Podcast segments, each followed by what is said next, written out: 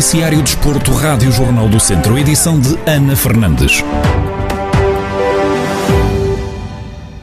O Tondela tem deslocação amanhã ao campo do Portimonense, em jogo a contar para a jornada 22 do campeonato da Primeira Liga de Futebol.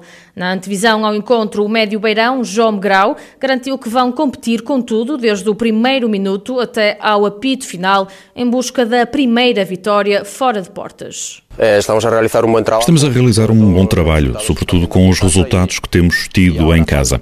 Agora falta é dar este passo, fazendo-nos fortes e competir até o último minuto nos jogos fora. Sabemos a importância que têm todos os jogos e este é um deles. E vamos com tudo para pontuar, tentando competir desde o primeiro minuto até que o árbitro apite. Hasta que apite o árbitro para, para pontuar. Tondela parte para este confronto em nono da classificação com 24 pontos amealhados, resultado de 7 vitórias, 3 empates e 11 derrotas, sendo que é a única equipa que ainda não ganhou nenhum jogo fora esta época desportiva.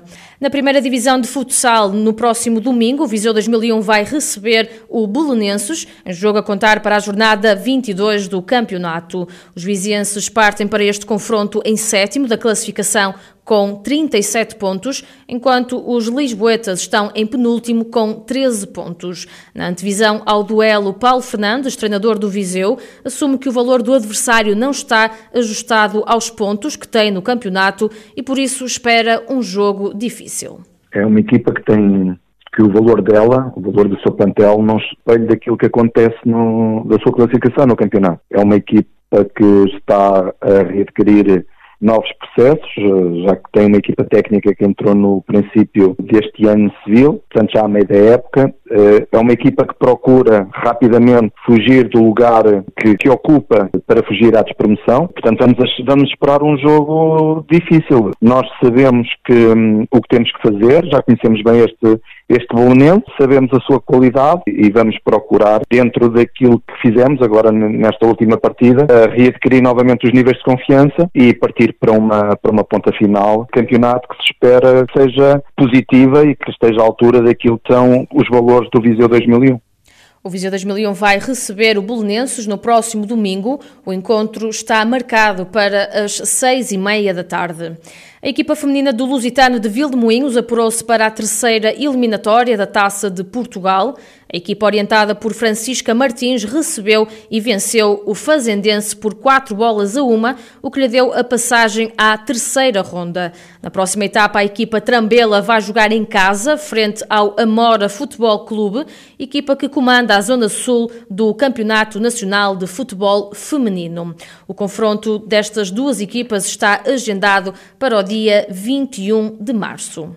A Liga e a Federação Portuguesa de Futebol ponderam reduzir a Primeira Liga para 16 clubes na época 2022-2023. Esta informação já foi apresentada aos clubes e tem como objetivos apostar numa maior competitividade e diminuir a sobrecarga de jogos, em particular das equipas que discutem competições europeias. Ouvimos a opinião de Ricardo Schell, ex-treinador do Académico de Viseu, que assumiu não concordar com esta medida a vir realizar-se, porque pode ser benéfico para os grandes, mas não para as equipas que lutam por outros objetivos.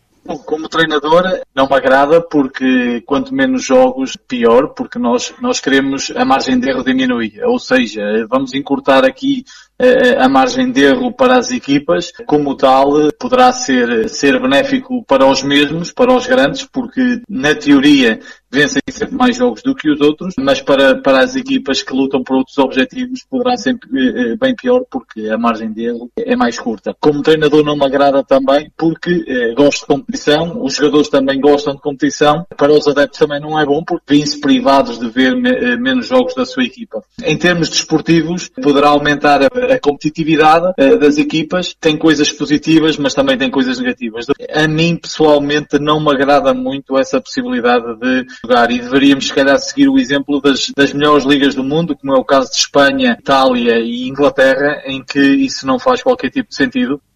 Por outro lado, Roger Almeida, treinador da formação do Académico de Viseu, diz concordar com a redução do número de equipas em prol do aumento da competitividade. À, partida será para dar maior competitividade à nossa, à nossa Primeira Liga. Portanto, logo aqui à partida acho que já é benéfico para toda a gente, para o nosso campeonato. E segundo, também porque vai fazer com que as equipas tenham mais, mais alguns períodos de descanso, porque, porque haverá alguns jogos, que, alguns fins de semana que não serão jogados, portanto eh, o número de jogos vai ser, vai ser mais reduzido.